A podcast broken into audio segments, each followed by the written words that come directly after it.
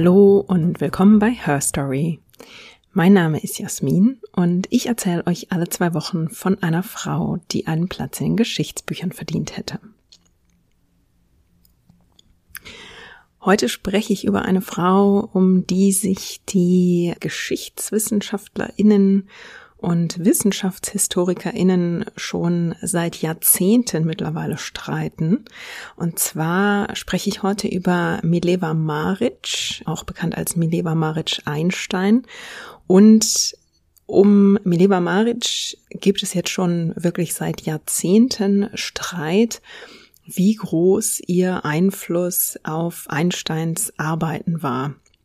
Und zwar insbesondere die, die ihn wirklich berühmt gemacht haben, also auch die Relativitätstheorie und die ihm den Nobelpreis eingebracht haben.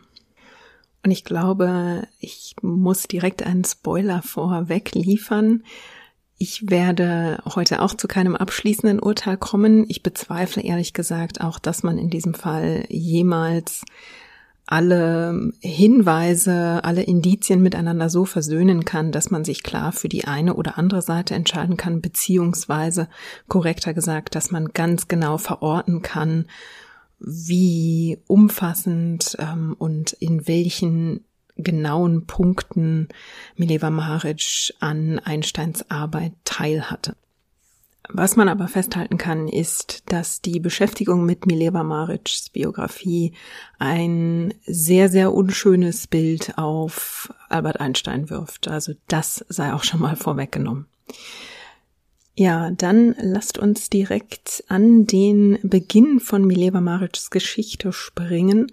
Und zwar äh, ihren Geburtstag am 19. Dezember 1875 an der oder nahe der südlichen Grenze von Ungarn in einem Ort namens Titel. Das war damals Teil von Österreich-Ungarn, gehört heute zu Serbien. Und Mileva Maric wurde als erstes überlebendes Kind von Maria Rucic und Milos Maric geboren. Und die beiden Eltern hatten also vorher schon zwei Kinder bekommen, die beide nicht überlebt hatten. Und Mileva war also das erste Kind, was die Geburt und das frühe Kindsalter, also bis ins Erwachsenenalter überlebte.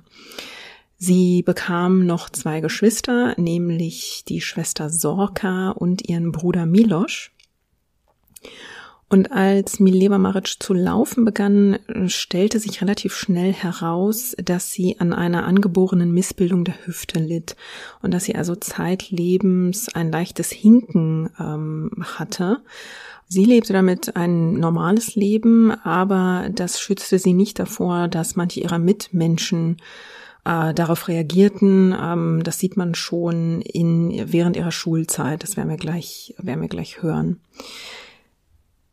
Ja, also die, die Schulzeit beginnt für oder begann für Mileva Maric im Jahr 1882. Da begann sie die Grundschule in Roma zu besuchen. Sie galt als sehr aufgeweckte und auch sehr fleißige Schülerin und war auch eine der besten Schülerinnen in ihrer Klasse. 1886 wechselte sie an die Mittelschule, also es gab ein System von Grundschule, Mittelschule und dann ähm, Gymnasium. Sie besuchte die Mittelschule in Novi Sad und da ähm, kam sie auch das erste Mal oder eins der ersten Male in Berührung damit, dass die anderen Kinder sie für ihr hinken, also wirklich hänselten. Was dazu führte, dass sie sich also schon in relativ jungen Jahren äh, von den MitschülerInnen zurückzog und sich also auf sich selbst ähm, oder in sich selbst ein Stück weit zurückzog vom Vater bekam sie für ihre Bildung übrigens große Unterstützung. Also der förderte sie sehr und war wirklich darauf bedacht, ihr eine möglichst gute Ausbildung zukommen zu lassen und setzte dafür auch wirklich zahlreiche Hebel in Bewegung. Denn in Österreich-Ungarn war es so, dass Frauen da noch nicht an Universitäten zugelassen waren. Deshalb gab es auch keinen Zugang für Mädchen zum Gymnasium. Und das konnte, konnten die Marics also für Mileva nur umgehen, indem sie die höhere Schule in einem anderen Land besuchte. Das war in dem Fall Serbien. Sie wechselte also in, äh, in ein Nachbarland, besuchte dort das Gymnasium und das war, das ging unter anderem auf die Initiative und die Unterstützung ihres Vaters zurück. Sie besuchte dort das königlich serbische Gymnasium. Die Familie zog in dieser Zeit nach Zagreb um und sie bekam sogar eine Sondergenehmigung, um als einziges Mädchen am Physikunterricht der Schule teilzunehmen. Weil das, hatte sich herausgestellt, war also wirklich ein Feld, das sie besonders interessierte und in dem sie auch Talent und wirklich große Intelligenz zeigte. Und insofern war, hatte sie das Glück, dass sie in einer, in einer Umgebung kam, gefördert sowohl von ihrem, von ihrem Vater als auch offenbar an der Schule, dass man sie also zu diesem Physikunterricht zuließ und sie dieses Potenzial also entfalten konnte. Und sie tat das und schloss dann dieses Gymnasium im Jahr 1896 ab. Damit waren die Weichen gestellt, dass sie eine Universität besuchen konnte. Und das war zu dieser Zeit, Ende des 19. Jahrhunderts, ähm, für viele Frauen nur in der Schweiz möglich. Es gab auch Möglichkeiten in Frankreich, aber letztlich entschied sich Mileva Maric für ein Studium in Zürich Sie ähm, schrieb sich erst für ein Semester Medizin ein und wechselte dann sehr schnell an die heutige ETH und studierte dort Mathematik und Physik. Warum sie dieses Semester Medizin einschob bzw. damit anfing, ist, glaube ich, nicht so wirklich geklärt, ob das ähm, quasi nur ein Einstieg ins Studienleben war und der Wechsel in die Fächer Mathematik und Physik, die eben noch weniger Frauen kannten, sozusagen ähm, dann einfacher war, oder ob sie vielleicht kurz mal mit der Idee spielte, sich, ähm, sich eine, sich eine Karriere in der Medizin auszumalen, das ist meines Wissens nach nicht so hundertprozentig bekannt. Sie gehörte in jedem Fall noch immer zu den wenigen Frauen, die ein Studium begannen und vor allem eben durch ihren Fokus auf Physik und Mathematik war sie quasi, ja, eine Exotin zu dieser Zeit. Also sie war erst die fünfte Frau, die in Zürich Physik studierte und in ihrem Jahrgang war sie sogar die einzige Frau.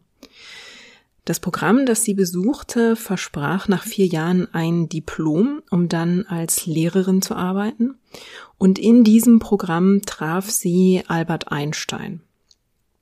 Mileva Maric war zu diesem Zeitpunkt 21 Jahre alt und Albert Einstein war vier Jahre jünger, war also gerade zarte 17 Jahre.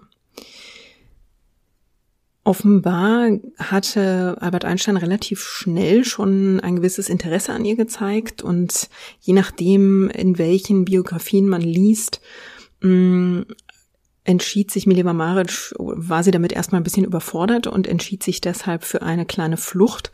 Sie studierte nämlich ein Semester in Heidelberg und kam dann aber nach Zürich zurück.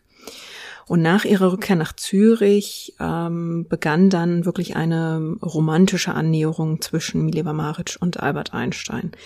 Was bis dahin also noch eigentlich eher eine Freundschaft war, wandelte sich dann mehr und mehr in, ähm, ja, nahm mehr und mehr eine romantische Entwicklung.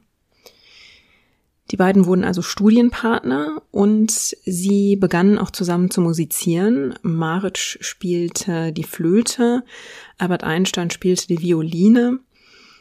Äh, das wurde auch der Beginn das war etwas, das sie in ihrer Beziehung fortsetzen sollten. Also sie gaben auch später immer mal so kleinere Hauskonzerte, spielten Hausmusik. Mm, das verband offenbar die beiden, aber was sie in diesen Jahren wirklich vor allem verband, war die Begeisterung für die Physik und also ihre Leidenschaft für dieses Fach. Wir schreiben mittlerweile das Jahr 1900 und in dieser Zeit entwickelten beide gemeinsam ihre Thesen für die anstehende Diplomarbeit und die Diplomprüfungen. Bei der Diplomarbeit bekamen beide eher so mittelmäßige Noten, was sich auch sehr auf den Abschluss als solches auswirkte. Denn die Note für die Diplomarbeit, die zählte besonders stark und das beeinflusste dann natürlich, selbst wenn man sehr gute Noten in den Abschlussprüfungen hatte, zog das den gesamten Notendurchschnitt dann nachher runter. Und genau so war das auch und das war besonders tragisch für die, ja, die akademische Entwicklung, den Abschluss von Mileva Maric, denn es war so, dass sie im Physikexamen zwar beide in etwa gleich abschnitten, also Einstein und Maric, aber in der Mathematik bekam Maric auf der Notenskala, die bis sechs reichte, eine 4,0. Einstein schnitt mit 4,91 etwas besser ab und am Ende war es so, dass ihr aufgrund des niedrigeren Notendurchschnitts das Diplom verweigert wurde, während Einstein im ersten Anlauf sein, sein Examen bestand und also ein Diplom bekam. Das war natürlich ein enormer Rückschlag. Also einer von beiden hatte das Diplom errungen, aber Mileva Maric, die eigentlich die fleißigere und pflichtbewusstere der beiden war, wenn, was äh, die Studien anbelangte, saß nun da und ähm, ihr war das Diplom im ersten Anlauf verweigert worden. Also das war für sie schon ein herber Rückschlag. Das Jahr 1900 wurde dann auch noch komplizierter und schwieriger für Mileva Maric, denn eigentlich hatten sich Maric und Einstein also versprochen, sie wollten heiraten. Und zwar natürlich als jungverliebtes Paar so schnell wie möglich. Als Einstein dann aber mit seinem Diplom in der Tasche im Jahr 1900 seinen Eltern davon erzählte, brach zu Hause ein riesiger Aufstand los. Die Eltern waren streng dagegen, denn Mileba Maric stammte nicht aus einer jüdischen Familie, auch nicht aus einer deutschen Familie, sondern also aus dem in Anführungsstrichen fernen Österreich-Ungarn und noch dazu Albert Einstein versuchte hier sich mit einer ausgesprochen intellektuellen Frau, die ganz offenbar auch eine intellektuelle Karriere anstrebte, also per Hochzeit zu verbinden. Und beides kam den Eltern, seinen Eltern also offenbar sehr, sehr ungelegen. Die waren sehr harsh in ihrer Ablehnung die Mutter sagte zu Einstein, dass er damit seine Zukunft ruiniere und unterstellte auch schon, dass es das totale Ende sei, sollte Mileva Maric jetzt auch noch schwanger werden, noch dazu vielleicht, so, wenn die beiden noch nicht verheiratet waren. Die Mutter war sehr kritisch, weil Mileva Maric hinkte. Also in ihren Augen war das eine vollkommen unpassende Wahl und sie war sehr brutal in ihrer Ablehnung.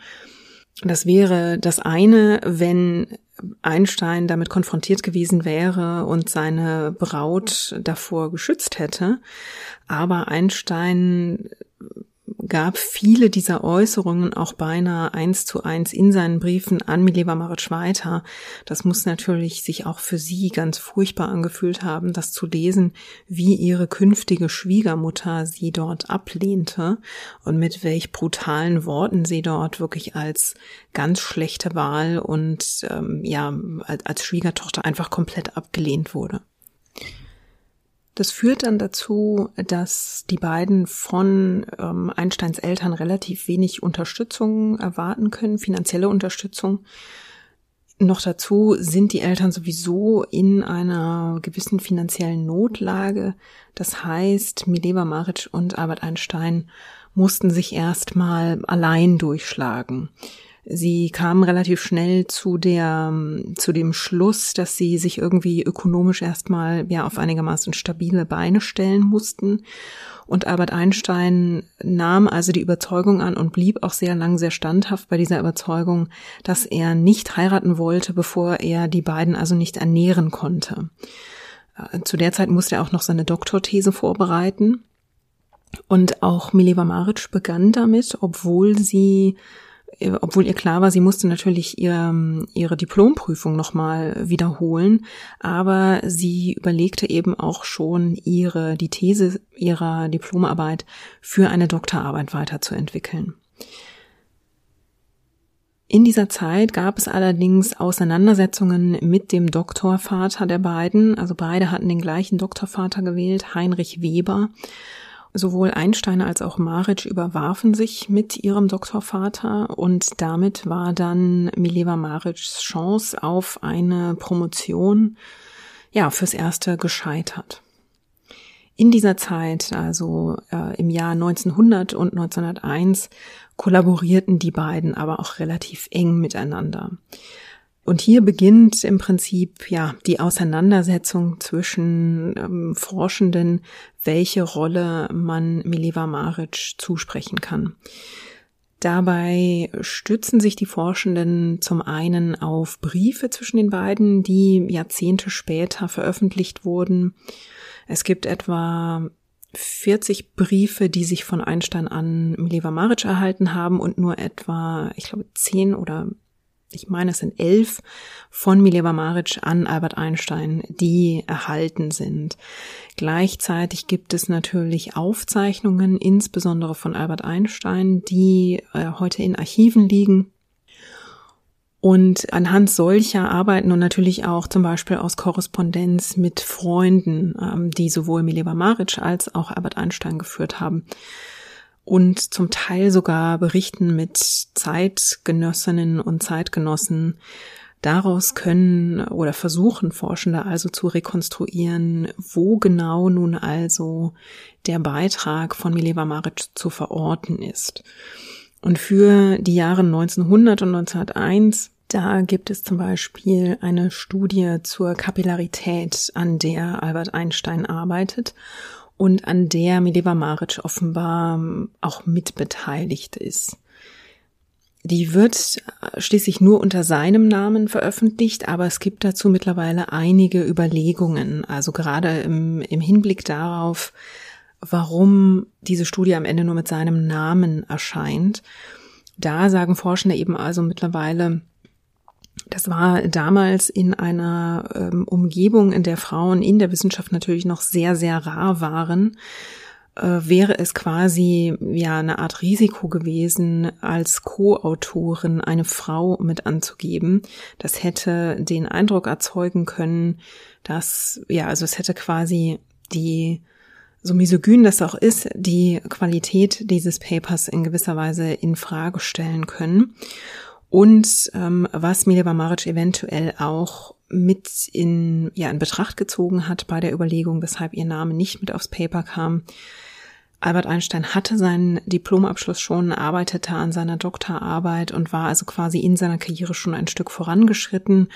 Das hieß also, sie hat sich hier eventuell in den Dienst der beginnenden Karriere ihres, ihres Partners gestellt und hat deswegen darauf verzichtet, ihren Namen dort mit ähm, aufs Paper schreiben zu lassen. Man kann ehrlich gesagt auch nicht äh, komplett unterschlagen, äh, gerade im Hinblick auf die spätere Entwicklung und die spätere Haltung von Albert Einstein gegenüber Midima Maric, dass er vielleicht auch mehr oder minder darauf bestanden hat, dass nur sein Name draufsteht. Ähm, Warum ich das jetzt gerade so gesagt habe, das wird vermutlich gleich noch klar, wenn ich ein bisschen weiter in der, wenn wir ein bisschen weiter sind und ich euch erzählt habe, wie sich diese Ehe noch entwickelt. Also zur Frage der Zusammenarbeit an diesem und weiteren Studien in dieser Zeit haben sich Forschende also den Briefwechsel und auch die Studienunterlagen der beiden angesehen, soweit sie erhalten sind. Und es gibt einige, die sagen, sie interpretieren also die Studienunterlagen so, dass man bei Einstein zum Beispiel sieht, dass er Aufsätze nicht nur liest und rezipiert und sie dann zusammenfasst, sondern dass er auch Gedanken aus diesen wissenschaftlichen Arbeiten weiterentwickelt, dass er eigene Problemstellungen daraus ableitet oder Fragen, dass er also die Theorien weiterdenkt. Ähm, demgegenüber sei Maric sehr gewissenhaft gewesen in ihrer Auswertung von historischen Arbeiten, aber sie habe nicht den gleichen Ansatz gezeigt, Theorien auch eigenständig weiterzuentwickeln und in Frage zu stellen und so weiter. Wichtig in der Dynamik zwischen den beiden ist aber, glaube ich, auch zu erwähnen, dass Einstein mehr als einmal, das schreiben auch seine Biografen, ähm, mehr als einmal eigentlich ein ziemlich fauler Hund war. Also der schwänzte auch gern mal Vorlesungen. Mm, schon in der Schule hatte er mal Probleme gehabt. Er fiel auch mal durch Prüfungen. Das war jetzt nicht so, dass er überall der Musterschüler war, sondern diejenige von beiden, die wirklich sehr fleißig und sehr gewissenhaft war und auch, ich glaube, das Studium wirklich sehr genossen hat ähm, das war Mileva Maric. Und da kann man, glaube ich, sagen, dass Maric ihm geholfen hat, in seinem Studium quasi auch dran zu bleiben und sich eben nicht immer mal wieder solchen Faulheiten hinzugeben, sondern dass sie quasi ihn, glaube ich, auch so ein Stück weit kann man argumentieren, dahingehend beeinflusst hat, dass er diese wissenschaftliche Arbeit auch zunehmend ernster nahm und da auch ein gewisses, ja, eine gewisse Sorgfalt, eine gewisse Ernsthaftigkeit entwickelte und da am Ball blieb. Das ist, glaube ich, wenn man über ihre, über ihren Einfluss und ihre Mitwirkung auf Einsteins Arbeit nachdenkt und darüber diskutiert, ist das, glaube ich, ein Punkt, den man auch im Kopf behalten kann oder den man mit in die, in die Argumentation einbringen kann.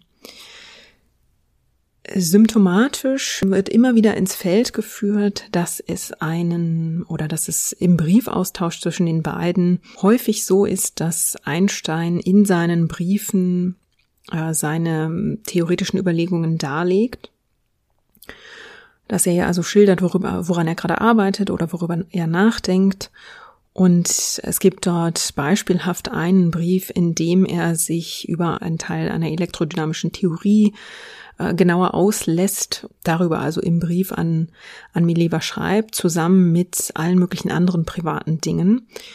Und in ihrem Antwortbrief, einer der wenigen, wo man das eben genau im, im Tandem sehen kann, in ihrem erhaltenen Antwortbrief antwortet sie auf jedes der angeschnittenen Themen, außer eben auf den Bereich, in dem er seine Thesen genauer darlegt.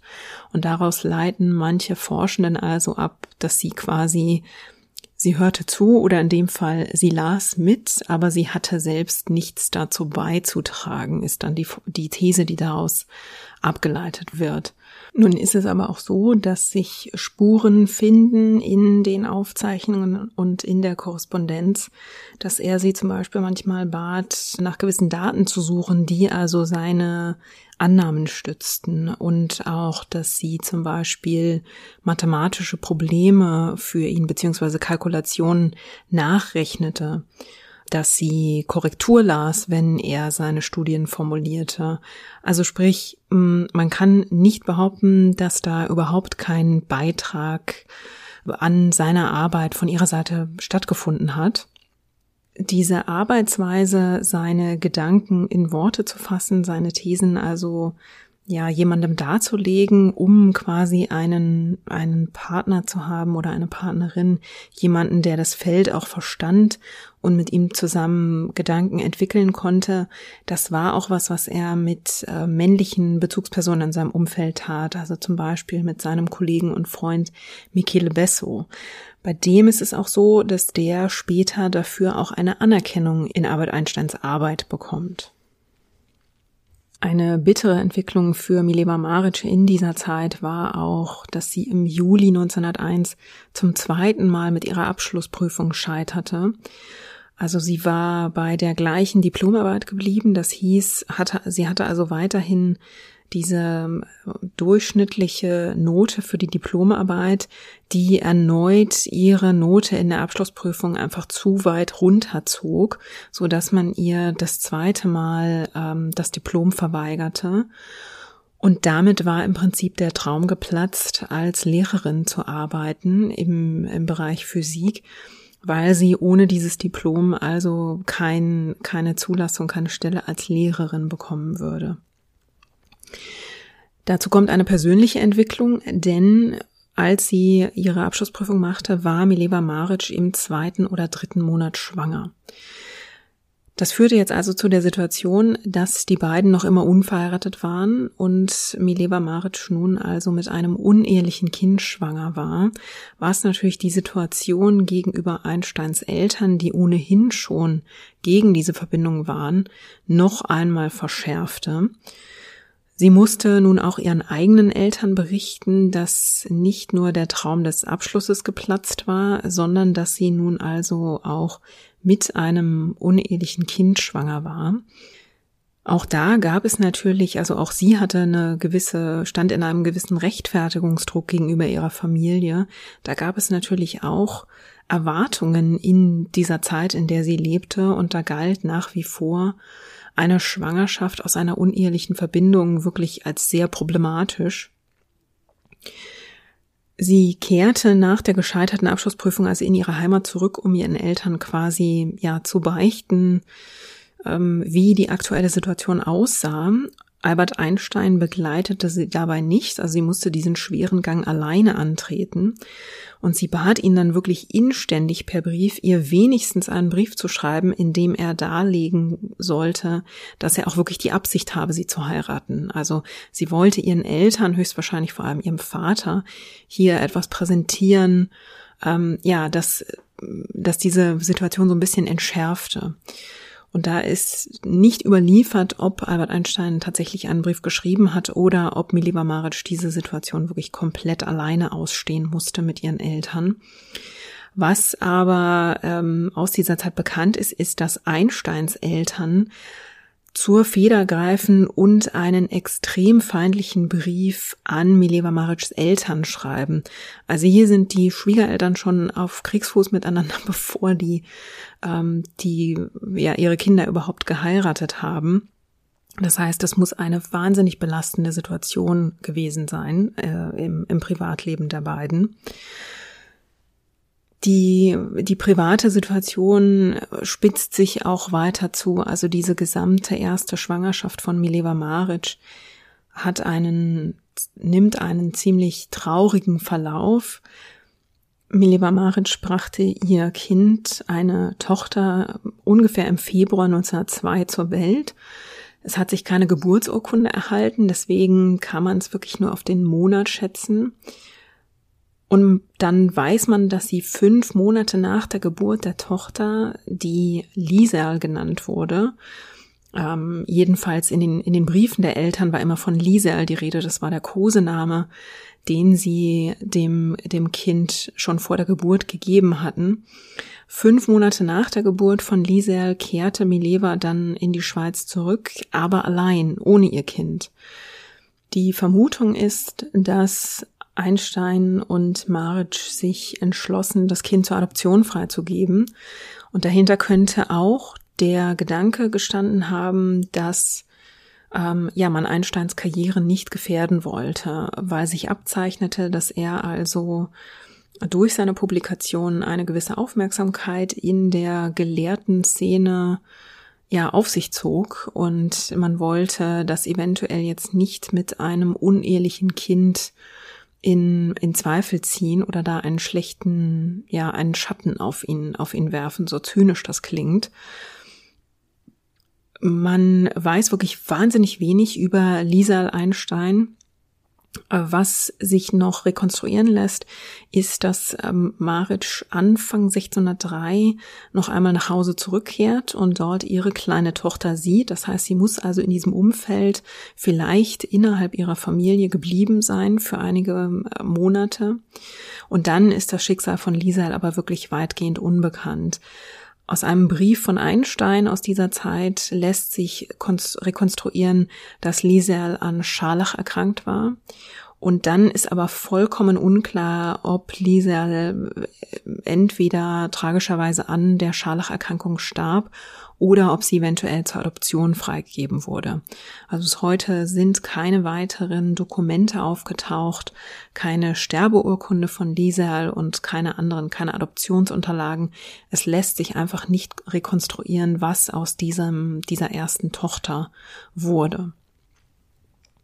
Man kann sich aber natürlich vorstellen, dass das ein sehr schmerzhafter Abschied gewesen sein muss von ihrer Tochter. Also egal, ob Lisa verstorben war oder ob sie zur Adoption ähm, freigegeben wurde. Aus den Briefen von Mileva Maric ähm, während ihrer Schwangerschaft wird deutlich, dass sie sich sehr auf das Kind gefreut hatte und dieser, dieser Schmerz, das eigene Kind aufzugeben oder eben zu verlieren an eine Krankheit, der muss einfach wahnsinnig, wahnsinnig tief gesessen haben. Und es kann auch einer der Gründe sein, weshalb die Beziehung der beiden in dem Jahrzehnt danach dann wirklich auseinanderfiel.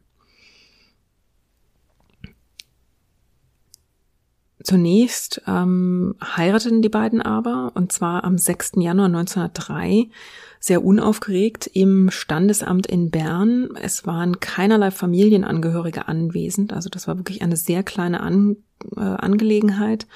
Und nach dieser Hochzeit zogen die beiden dann zusammen in ein Apartment. Und relativ kurz danach fand Mileva Maric heraus, dass sie erneut schwanger war. Der gemeinsame Sohn Hans Albert Einstein wurde dann am 14. Mai 1904 geboren. Ja, und in dieser Zeit etablierte sich ein Muster, ein Familienleben, in dem Albert Einstein mehr und mehr seiner Karriere nachging und Mileva Maric mehr und mehr zu Hause den Haushalt schmiss und sich dann um das Neugeborene kümmerte, aber eben immer weniger an dem, ja, am akademischen Teil haben konnte.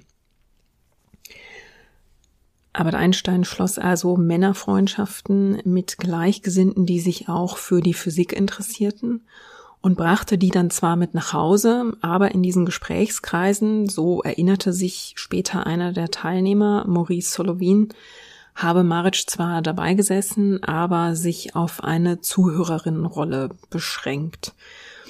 Nun sagt das wenig darüber aus, was die beiden in ihrer Freizeit taten, wenn sie allein waren. Aus Briefen von Milena Maric an ihre Freundin Helena Savic wird deutlich, dass sie sich in der Zeit sehr über den Erfolg ihres ähm, jetzt Ehemannes freute. Sie war sehr stolz auf seine Karriere und seine Ideen.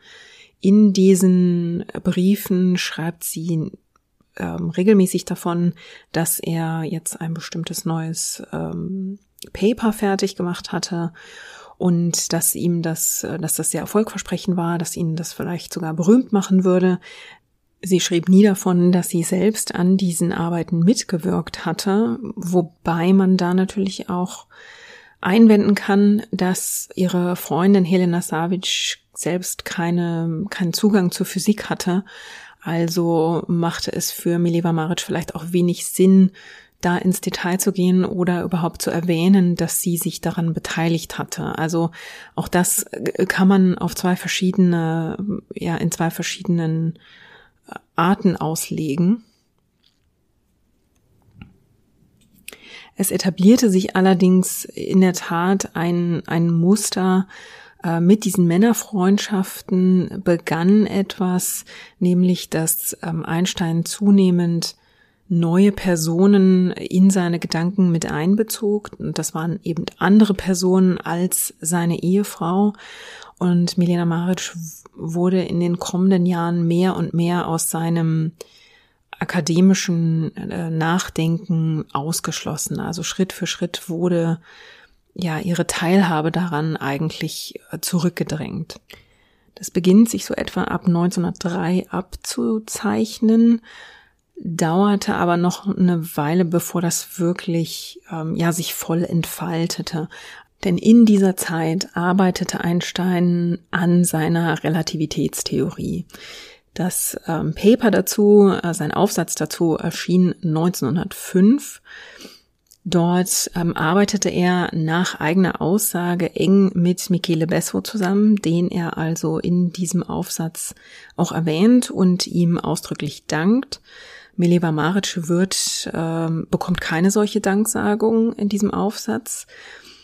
Und das ist also, ja, also die Relativitätstheorie ist natürlich das, womit Einstein heute verbunden wird. Und es gibt eben auf der Skala, wie man Mileva Marics ähm, Mitarbeit an Einsteins Wirken einschätzt, schlägt das Pendel aus von sie hat so gut wie gar nichts getan, äh, bis hin zu sie ist Mitautorin, sie war Mitautorin der Relativitätstheorie.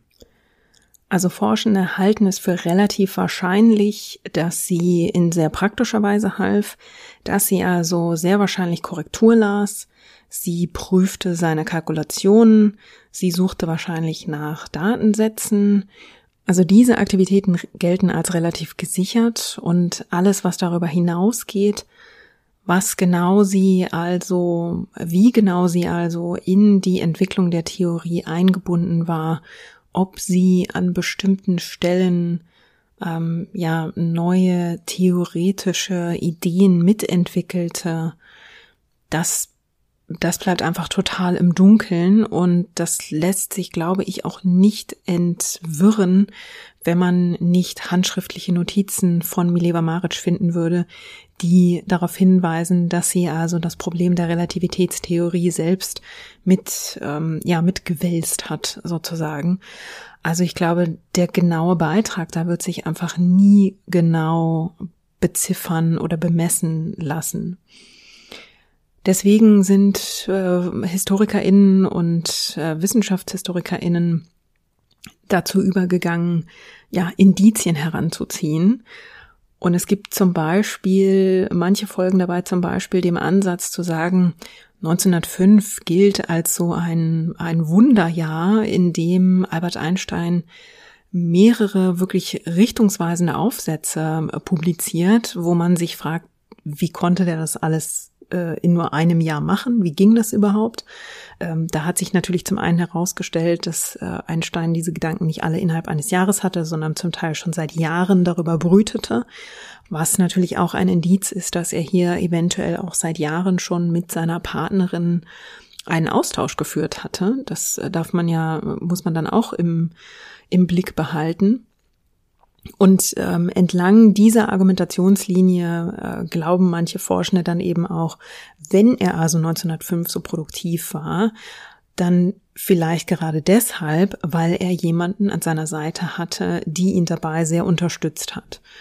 Also das ist so eines der Indizien, die ins Feld geführt werden, um zu sagen, vielleicht war ihr Einfluss also doch größer als das, was über ja, Kalkulationen nachvollziehen und ähm, Datensätze suchen hinausgeht. Man wird es aber, wie gesagt, einfach nie genau bemessen können, wenn nicht neue Quellen auftauchen. Nach diesem Wunderjahr 1905 ähm, ist Einstein ein sehr gefragter Mann, also seine Karriere entwickelt sich danach ziemlich kometenhaft in sehr kurzer Zeit. In dieser Zeit entwickeln Mileva Maric, Albert Einstein und die Brüder Konrad und Paul Habicht zusammen auch eine Maschine, um sehr niedrige Spannungen zu messen. Auf diese Maschine wird dann ein Patent angemeldet, allerdings nur unter dem Namen Einstein-Habicht. Das Patent schreibt Albert Einstein, der ja einige Jahre nun schon im Patentamt gearbeitet hatte, sich also damit bestens auskannte und dazu kursiert also die Anekdote, dass einer der beiden Habicht-Brüder Mileva Maric gefragt haben soll, warum ihr Name also nicht mit auf dem Patent stand. Und Mileva Maric soll geantwortet haben, ähm, warum, das, ähm, das ist doch gar nicht nötig. Ähm, sie machte dann ein Wortspiel, wir sind ein Stein. Und das scheint manchen Forschenden als Indiz dafür, dass Mileva Maric also ihre, ja, sich selbst zunehmend in den Dienst der Karriere ihres Mannes stellte und deswegen auch nicht unbedingt für sich selbst, ja, Sichtbarkeit einforderte.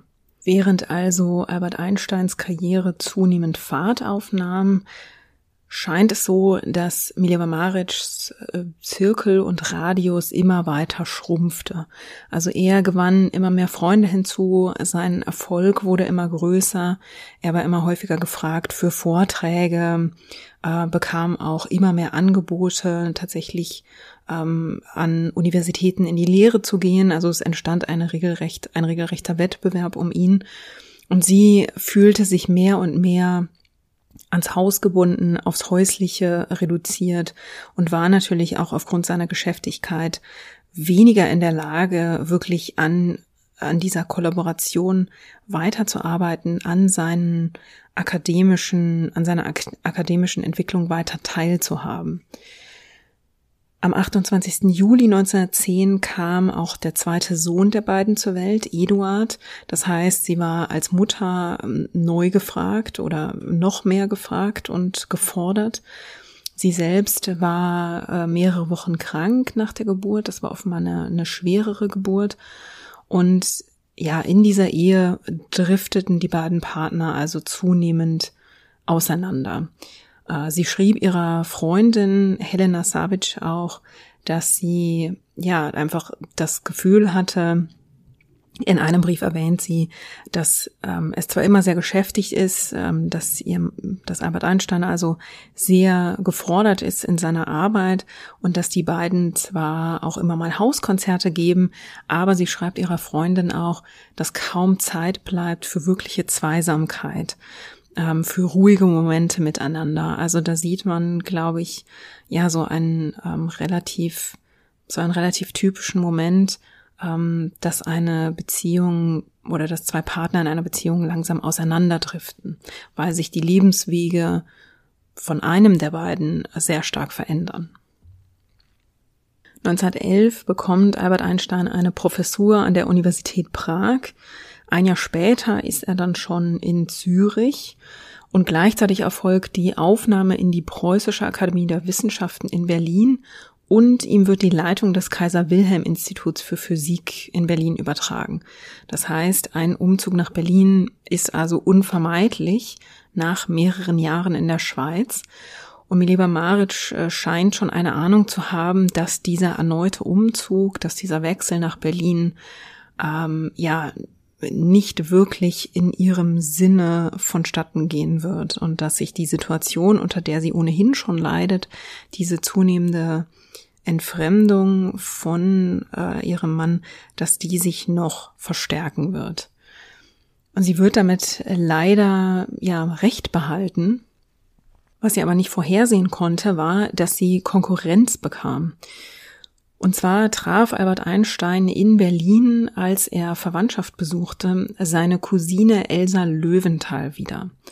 Albert Einstein war zu dieser Zeit 33 Jahre, äh, Elsa Löwenthal war 36 Jahre. Sie war mit einem Textilunternehmer verheiratet gewesen, ähm, hatte sich aber 1908 von ihm scheiden lassen und lebte nun mit ihren beiden Töchtern, die schon im Teenageralter waren, mehr oder minder, äh, in Berlin. Und Albert Einstein traf also seine Cousine wieder und war von Elsa hingerissen. Da entspann sich innerhalb sehr kurzer Zeit also eine, eine Affäre zwischen den beiden. Zeitgleich begann Mileva Maric unter Rheumatismus zu leiden, war zunehmend belastet und deprimiert von dieser entfremdeten Ehesituation, war noch in Zürich und dort sehr einsam und ähm, es stellte sich auch schon oder es zeichnete sich auch schon ab, dass der zweite Sohn äh, immer wieder gesundheitliche Probleme hatte, also besondere Aufmerksamkeit brauchte. Es hat sich auch ein Briefwechsel zwischen Albert Einstein und seiner neuen Liebe Elsa Löwenthal erhalten, in der, ähm, in dem Albert Einstein wiederholt von seiner Ehefrau als äh, Zitat seinem Kreuz spricht ähm, und sich also wirklich bitterlich darüber beschwert, wie deprimiert sie sei, wie schlecht die Stimmung zu Hause sei und ja, das ähm, relativ offensichtlich als Rechtfertigung dafür nutzt, weshalb er sich nun also ja in die Arme einer einer anderen Frau flüchtet. Mileva Maric weiß von dieser Affäre zunächst nichts und hat ein sehr rüdes, sehr böses Erwachen, als sie 1913 ihrem Ehemann nach Berlin folgt. Ähm, zunächst kommt sie in Berlin an, um dort Weihnachten zu verbringen. Ähm, in dieser Zeit gibt es einen kurzen Aufenthalt ähm, bei Fritz Haber und seiner Frau Clara Immerwahr. Die beiden ähm, helfen ihr bei der Suche nach einem Apartment, in das sie also dann einziehen kann, wenn sie im äh, darauffolgenden Jahr ihrem Ehemann nach Berlin folgt. Das passiert dann auch. Mileva Maric kam also im März 1914 in Berlin an. Ähm, mittlerweile war ein Apartment angemietet worden. Mileva Maric musste dann aber feststellen, dass Einstein, der schon in dieses Apartment eingezogen war, ein Zimmer untervermietet hatte in einem sehr, sehr plumpen und sehr rüden Versuch, seine Frau im Prinzip gar nicht erst einziehen zu lassen. Es kam dann zu einer Auseinandersetzung, bei der es, glaube ich, ziemlich gescheppert haben muss. Clara immer war, versuchte, ähm, sie nahm Mileva bei sich auf und versuchte natürlich Mileva Maric und die Kinder mm, zu beruhigen und da ja erstmal für ein, eine stabile Umgebung zu sorgen. Und ihr Ehemann Fritz Haber betätigte sich unterdessen als Mediator zwischen Albert Einstein und seiner Frau, weil Einstein also mittlerweile offenbar entschieden hatte, er wollte diese Ehe nicht mehr wirklich weiterführen. Und auf, offenbar auf den Rat von Fritz Haber schrieb Einstein dann eine Liste mit Bedingungen, die er tatsächlich auch an seine Frau schickte. Und darin stellte er Mileva Maric also Bedingungen, die sie erfüllen musste, damit sie in das Apartment in Berlin einziehen konnte. Zu diesen Bedingungen zählte, sie habe seine Kleidung und seine Wäsche sauber zu halten, Sie habe ihm, äh, sie habe dreimal täglich für Mahlzeiten zu sorgen, die er auf seinem Zimmer einnehmen könne. Sie habe sein Arbeitszimmer und sein Schlafzimmer sauber zu halten. Der Schreibtisch gehöre nur ihm, an dem dürfe nur er arbeiten. Sie solle auf alle persönlichen Beziehungen mit ihm verzichten. Das heißt, ähm, sie solle nicht erwarten, mit ihm zu Hause zu sitzen und Zeit zu verbringen oder mit ihm zu reisen. Er verbittet sich jegliche Intimität und er verbittet sich auch jegliche Beschwerden darüber. Er fordert von ihr, sie solle aufhören, mit ihm zu sprechen, sobald er sie dazu aufforderte. Und sie solle auch sofort sein Schlafzimmer oder sein Büro verlassen, wenn er danach verlangte. Und als letztes forderte er, dass sie sich äh, keinerlei Beschwerden gegenüber den gemeinsamen Kindern erlauben durfte. Also diese Liste mit Bedingungen ist, glaube ich, ein abgrundtiefer Blick in Albert Einsteins Seele. Noch schlimmer als äh, den Fakt, dass er diese Liste geschrieben hat, finde ich persönlich, dass er sie auch abgeschickt hat. Und entsprechend schockierend äh, und traurig ist auch die Entwicklung, dass Mileva Maric sich entschied, diese Bedingungen anzunehmen, um also in dieses äh, gemeinsame Apartment einzuziehen mit den Kindern. Man kann, glaube ich, nur spekulieren, was ihre Motivation dafür war, ähm, ob sie hoffte, damit ihre Ehe retten zu können und vielleicht doch, ähm, wenn man wieder ein gemeinsames Apartment teilte, irgendwie das Ruder noch herumreißen zu können. Aber man muss ganz ehrlich sagen, ähm, dass, also, das war ein verlorenes Unterfangen. Auf diese unsägliche Liste folgt sehr kurz darauf auch eine Trennungsvereinbarung. Diese Trennungsvereinbarung äh, wurde erneut mit der Hilfe von Fritz Haber ausgehandelt. In der setzte Mileva Maric aber auch durch, dass Einstein seine Kinder nur außerhalb des Hauses sehen durfte und auch nur ohne Elsa und dass er zusichern musste, seine Familie auch finanziell zu unterstützen. Mileva Maric und Fritz Haber erschienen dann gemeinsam zur Unterschrift beim Anwalt. Einstein hielt es nicht mal für nötig, dort selbst aufzutauchen, sondern er schickte seinen Freund Michele Besso als Vertreter. Und dann, äh, ja, wir befinden uns mittlerweile im Jahr 1914. Das heißt, am 28. Juli 1914 erfolgte die Kriegserklärung Österreich-Ungarns gegen Serbien. Und einen Tag später bestieg Mileva Maric also mit ihren beiden Kindern den Zug aus Berlin zurück nach Zürich.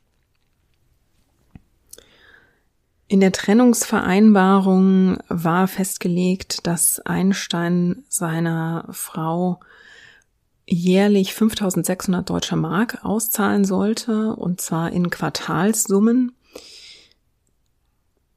Und bald darauf ähm, begann Albert Einstein auch darauf zu drängen, dass aus dieser Trennungsvereinbarung tatsächlich eine Scheidung werden sollte. Mileva Marit sperrte sich dagegen zunächst noch, also ein erster Versuch, eine erste Forderung 1916 lehnte sie ab. 1918 erfolgte dann eine zweite Bitte um die Scheidung. Und Mileva Maric hatte mittlerweile eine wirklich schwere Zeit hinter sich. Diese Trennung hatte sie auch gesundheitlich schwer angegriffen, ganz zu schweigen von ja der der psychischen Belastung, die dieser Umgang von Albert Einstein mit ihr ausgelöst haben musste. Also die Art und Weise, wie er da auftrat mit dieser vom im Prinzip Rauswurf äh, aus dem Apartment über die Affäre, über diese unsäglichen Bedingungen, alles daran war erniedrigend und auch emotional wirklich brutal gegenüber seiner Ehefrau. Und das machte sich also, wie gesagt, nicht nur psychisch bemerkbar, sondern auch physisch. Sie hatte sehr schwere ähm, Rheumatismusbeschwerden in den darauffolgenden Monaten und Jahren. Mileva Maric ähm, litt außerdem unter Herzbeschwerden und wirklich extremer Anspannung und musste sich also 1916 in Krankenhausbehandlung begeben. Und 1918, als das zweite Mal die Bitte Einsteins ähm, kam, diese Trennung nun also in eine Scheidung zu verwandeln, da hatte sich ihre Situation eigentlich noch weiter zugespitzt, denn der Sohn Eduard war mit Lungenproblemen in Behandlung. Ihre Schwester Sorka, die eigentlich zu ihr gekommen war, um sie zu unterstützen, hatte selbst einen Zusammenbruch, einen Nervenzusammenbruch erlitten und ihr Bruder Milosch äh, wurde im Ersten Weltkrieg an der russischen Front in Kriegsgefangenschaft genommen. Das heißt also, ähm, ja, im Prinzip, das war ein emotionaler Ausnahmezustand in Mileva Maric's Privatleben. Und mit diesem zweiten Angebot ähm, oder mit dieser zweiten Bitte um die Scheidung kam von Albert Einstein auch das Angebot, ihr künftig, ähm, weil die Mark durch den Krieg immer weiter entwertet worden war, ihr also 9000 Mark Unterhalt zu zahlen und das Preisgeld für den Nobelpreis, wenn er ihn bekommen sollte, an Maric zu geben. Mileva Maric entscheidet dann nach diesem Angebot, also die Scheidungspapiere zu unterzeichnen. Das tut sie im Juni 1918 in Zürich und Einstein unterschreibt fünf Tage später in Berlin. Das Ganze geht dann nochmal vor einen Scheidungsrichter, ähm, weil in einem Scheidungsverfahren eine, ähm, ja, eine, eine Schuld äh, gesprochen wird. In dem Fall hat Einstein Schuld an dieser Trennung, an dieser Scheidung wegen Ehebruchs. Das wird also vom Scheidungsrichter festgehalten. Und diese Scheidung ist, ähm, ja, diese Papiere sind äh, wenige Monate getrocknet und dreieinhalb Monate nach der Scheidung heiratet Albert Einstein also Elsa Löwenthal. Nun ist diese Vereinbarung über das Preisgeld zum Nobelpreis, die ist also auch ein großer Streitpunkt unter den Forschenden, was die denn nun bedeutet. Also, ein Lager interpretiert in diese, in diese Vereinbarung, dass das insgeheim Albert Einsteins Eingeständnis ist, dass seine Frau sehr wohl einen Anteil an seiner wissenschaftlichen Karriere hatte. Also sprich, das wird im Prinzip wie ein Schweigegeld interpretiert. Die andere Argumentation ist, ähm, dass mittlerweile sehr, ja, es als gesichert galt, dass Albert Einstein den Nobelpreis erhalten würde und dass er hier auch im Hinblick darauf, dass die deutsche Mark dramatisch entwertet worden war, dass er also einfach relativ pragmatisch mit diesem Preisgeld in schwedischen Kronen plante, um damit also den ähm, in den Scheidungspapieren versprochenen Unterhalt seiner Frau auch gewährleisten zu können ja, ähm, nun gehört es, glaube ich, mittlerweile fast zum Allgemeinwissen, dass Albert Einstein also in der Tat den Nobelpreis bekam, nämlich im November 1922. Das Preisgeld belief sich auf 120.000 schwedische Kronen. Die wurden, ähm, das waren in etwa 180.000 Schweizer Franken. Und von diesem Geld, äh, das wurde tatsächlich angelegt auf einem Schweizer Bankkonto, Davon zog Albert Einstein etwa 40.000 Franken ab, die er seiner Frau äh, im Vorfeld bereits als Unterhalt zugestanden hatte, die er auf einem Bankkonto angelegt hatte. Dazu muss man dazu sagen, dass es hier jeweils auch ein Kleingedrucktes gab, was zu Ungunsten von Mileva Maric ausgelegt war nämlich, ähm, dass er zwar mit 40.000 Franken eine ähm, ja große Summe anlegte, das hört sich nach einer großen Summe an, aber die Bedingung dabei war, dass Mileva Maric über die Zinsen verfügen konnte, dass sie damit quasi ihr Auskommen äh, bestreiten konnte. Wenn sie von diesen 40.000 Schweizer Franken, die da angelegt waren, eine Summe äh, nutzen wollte, dann musste sie um die Erlaubnis von Einstein fragen. Also sie musste immer erst mit ihm vereinbaren, dass sie tatsächlich an dieses Geld auch ran durfte. Die ähm, Kommunikation zwischen den beiden nach der Scheidung bricht nie komplett ab. Also es, ähm, das ist eigentlich, das ist ein Punkt in dieser Geschichte, der mich ehrlich gesagt überrascht. Nach der Art und Weise, wie sich Albert Einstein seiner Frau gegenüber verhalten hat und wie wenig Interesse er in den folgenden Jahren an seinen Söhnen zu, äh, zu zeigen scheint, überrascht mich persönlich, dass Mileva Maric ihm weiterhin einen gewissen ähm, ja einen gewissen Platz in ihrem Leben einräumt. Also er hat sie offenbar auch mindestens zweimal ähm, in Zürich besucht und führte mit ihr immer noch mal Korrespondenz, die auch dann zivil ablief. Ähm, man kann natürlich mutmaßen, was Mileva Maric dazu veranlasst hat, den Kontakt mit ihm zu halten, ähm, dass es ihr dabei sicherlich auch um die beiden Kinder ging, das sei gar nicht abgesprochen. Ich finde, es spricht zu ihrer menschlichen Größe, dass sie nach der Art und Weise, wie sie von ihm behandelt worden war, noch ja zu einer zivilen, zu einem zivilen Umgang mit ihm in der Lage war und dass sie sich bemühte, da auch einen, einen zivilen Umgang ähm, ja zu finden.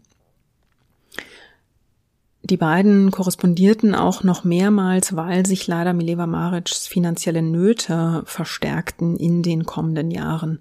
Das hing damit zusammen, dass der gemeinsame Sohn Eduard immer wieder von Gesundheitsproblemen äh, geplagt wurde und dass er 1932 mit Schizophrenie diagnostiziert wurde. Und das brachte einfach medizinische Behandlungen mit sich, die ja aufwendig und natürlich auch finanziell intensiv waren und die einen Großteil vom Einkommen von Mileva Maric quasi auffraßen.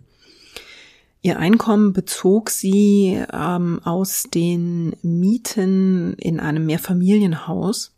Und zwar hatte sie nach der Scheidung bei Albert Einstein um eine Anzahlung gebeten. Sie hatte ihn darum gebeten, eine größere Summe freizugeben, äh, mit der sie also ein Mehrfamilienhaus kaufte.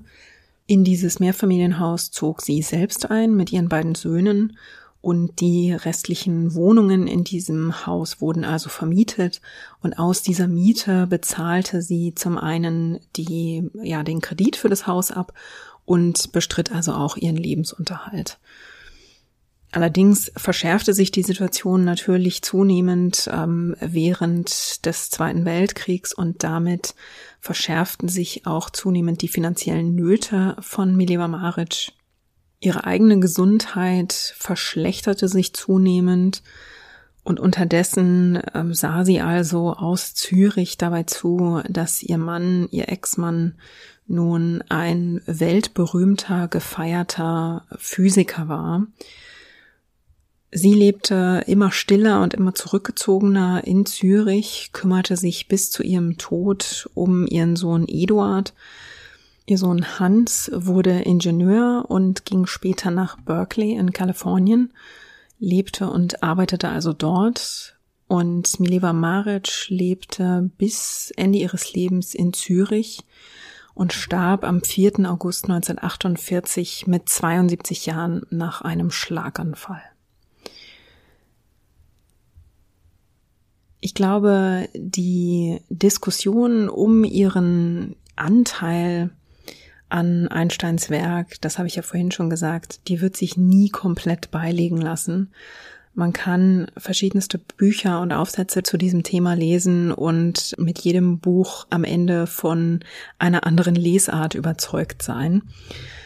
Wenn ich auf Mileva Marics Biografie schaue, dann muss ich sagen, ich habe viel Empathie für diese Frau, die eine sehr intelligente Frau war, die eine vielversprechende Bildungskarriere hingelegt hat und die sich ganz offensichtlich große Ziele gesteckt hatte Und diese Ziele, die sind meiner Meinung nach dann vom Leben und von einem zunehmend egoistischen und auch zunehmend emotional grausamen Ehemann zunichte gemacht worden.